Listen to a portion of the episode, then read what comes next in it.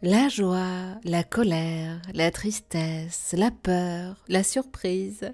Les émotions de l'enfant et leur expression peuvent parfois étonner et déstabiliser. Pour en parler et nous conseiller, avec nous Alice Gélabal, éducatrice de jeunes enfants formée en psychologie de la parentalité et autrice de Les émotions de votre enfant, les dernières découvertes sur le cerveau de l'enfant, paru chez le courrier du livre. Bonjour Alice. Bonjour Eva. Expliquez-nous comment prendre soin des émotions de mon enfant.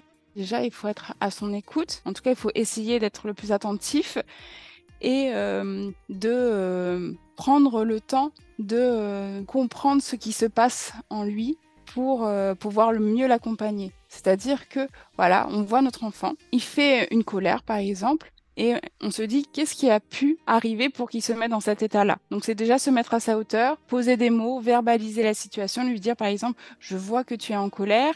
Selon son âge, essayer de lui demander des explications, essayer de voir si lui il peut aussi euh, nous guider sur comment on pourrait l'accompagner. On peut aussi poser une main sur l'enfant si euh, il est d'accord, parce que parfois il y a des enfants, quand ils sont en colère, c'est un peu compliqué, ils ont plutôt besoin d'espace.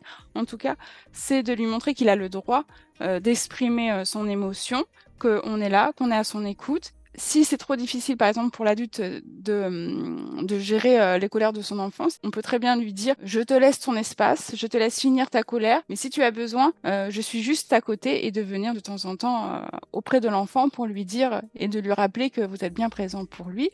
Si un enfant a, deux ans, par exemple, on peut aussi lui proposer de mettre sa colère dans, une boîte si, en ressent le besoin.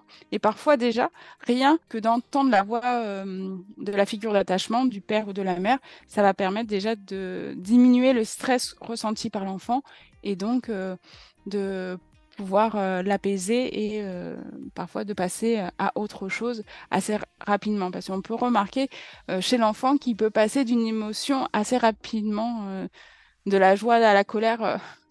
et ça, ça peut être déstabilisant aussi pour le parent qui comprend pas euh, ce changement euh, brusque que peut euh, provoquer les émotions chez l'enfant.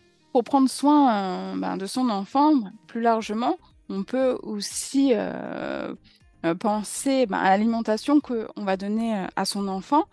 Et si on lui donne des aliments riches en glucides comme des, sodas, des sucreries, des viennoiseries ou des produits qui sont trop industrialisés, ça va avoir un impact sur son développement cognitif. Et donc, on va avoir un, enfant qui va être plus euh, excité, avec un, trop plein d'énergie, parce que comme vous savez, ben, le, lorsqu'on mange très sucré, on va avoir un pic de glycémie, et puis d'un coup, ça va redescendre. Et euh, pour un, enfant, euh, ces gestions euh, de glycémie risquent d'être compliquées. Et donc, on va avoir un enfant qui va être en, fin de journée très fatigué, donc plus sensible émotionnellement parlant. Jamais de bonbons le soir si vous voulez coucher vos enfants, les parents, c'est ça? Oui, on va dire, voilà, de temps en temps, pourquoi pas des bonbons, mais même dans la journée, dans, dans l'année, en fait, il faut que ça soit des réservé pour des moments festifs et pas euh, quelque chose qui soit accessible euh, euh, couramment ou en récompense aussi, parce que l'enfant peut aussi lier l'alimentation par rapport à son comportement. S'il sait qu'il a un bon comportement, parfois, chez certains parents, il peut se dire bah, j'aurai une récompense et c'est un bonbon.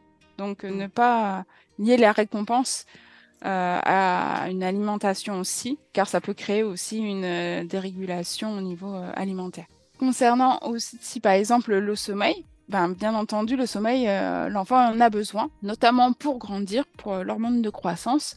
Donc, l'enfant a en général besoin le soir d'avoir au minimum 8 heures de sommeil, on va dire, euh, complète. Bien entendu, euh, les enfants de 2, 3, 4, voire même 5 ans, hein, parfois 6, peuvent se réveiller dans la nuit et euh, ils auront besoin d'accompagnement. Et ça, c'est pas dérangeant, ça fait aussi partie, on va dire, du développement de l'enfant.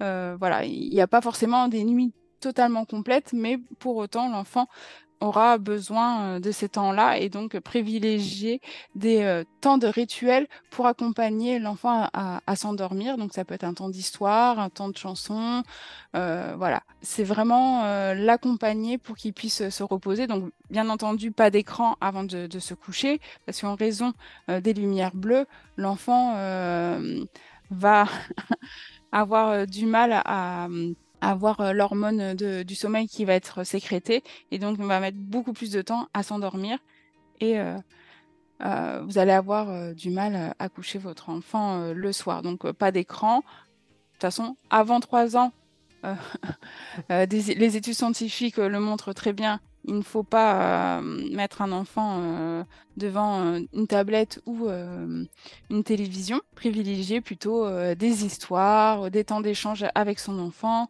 euh, lui poser peut-être des questions sur euh, des moments qu'il a eu euh, dans la journée en racontant une histoire. Je vais vous donner un exemple tout simple, c'est lui dire il était une fois, si votre enfant s'appelle par exemple Pierre, Pierre qui rentré de l'école, il a fait telle chose à la récréation, et après demander à l'enfant de continuer cette histoire euh, où il est quelque part le héros. En général, mmh. ça nous permet d'avoir des éléments euh, d'information aussi sur euh, ce qu'il a pu retenir de sa journée, parce que c'est vrai que en tant que parent, ça peut être compliqué de savoir ce que son enfant a fait, surtout quand il est tout petit. Et il y a un point sur lequel vous insistez dans votre livre. Pour prendre soin des émotions de son enfant, il faut déjà aussi, en tant qu'adulte, prendre soin de nos propres émotions parce que l'enfant recopie et imite un peu. En fait, c'est comme un miroir. Donc, euh, si nous, on ne va pas bien, si nous, on a des difficultés à gérer nos propres émotions, l'enfant, eh ben, il aura aussi les mêmes difficultés à réguler ses émotions. Donc, euh, essayez d'être aussi euh, doux avec nous d'être compréhensible, d'accepter aussi ben, peut-être parfois euh, nos failles, nos, difficultés, de les exprimer même à notre enfant, de dire bah là pour moi euh, c'est compliqué ou euh, voilà ma journée a été compliquée, je suis fatiguée. L'enfant peut l'entendre, il pourra adapter aussi son comportement par rapport aussi au ressenti que vous allez lui exprimer et il comprendra que c'est pas dû à lui, à son comportement, mais euh, juste parce que vous, vous avez passé une mauvaise journée, tout simplement. De faire la part des choses, ça aide l'enfant à comprendre euh, qu'il euh, n'est pas forcément le centre de la vie du parent, mais il a aussi cet espace-là et que le parent est là pour le sécuriser lui en lui verbalisant ben, ce qui peut se passer émotionnellement pour l'adulte lorsqu'il y a euh, des euh, difficultés euh, éprouvées dans la journée. Merci beaucoup Alice Gelabal pour tous ces précieux conseils.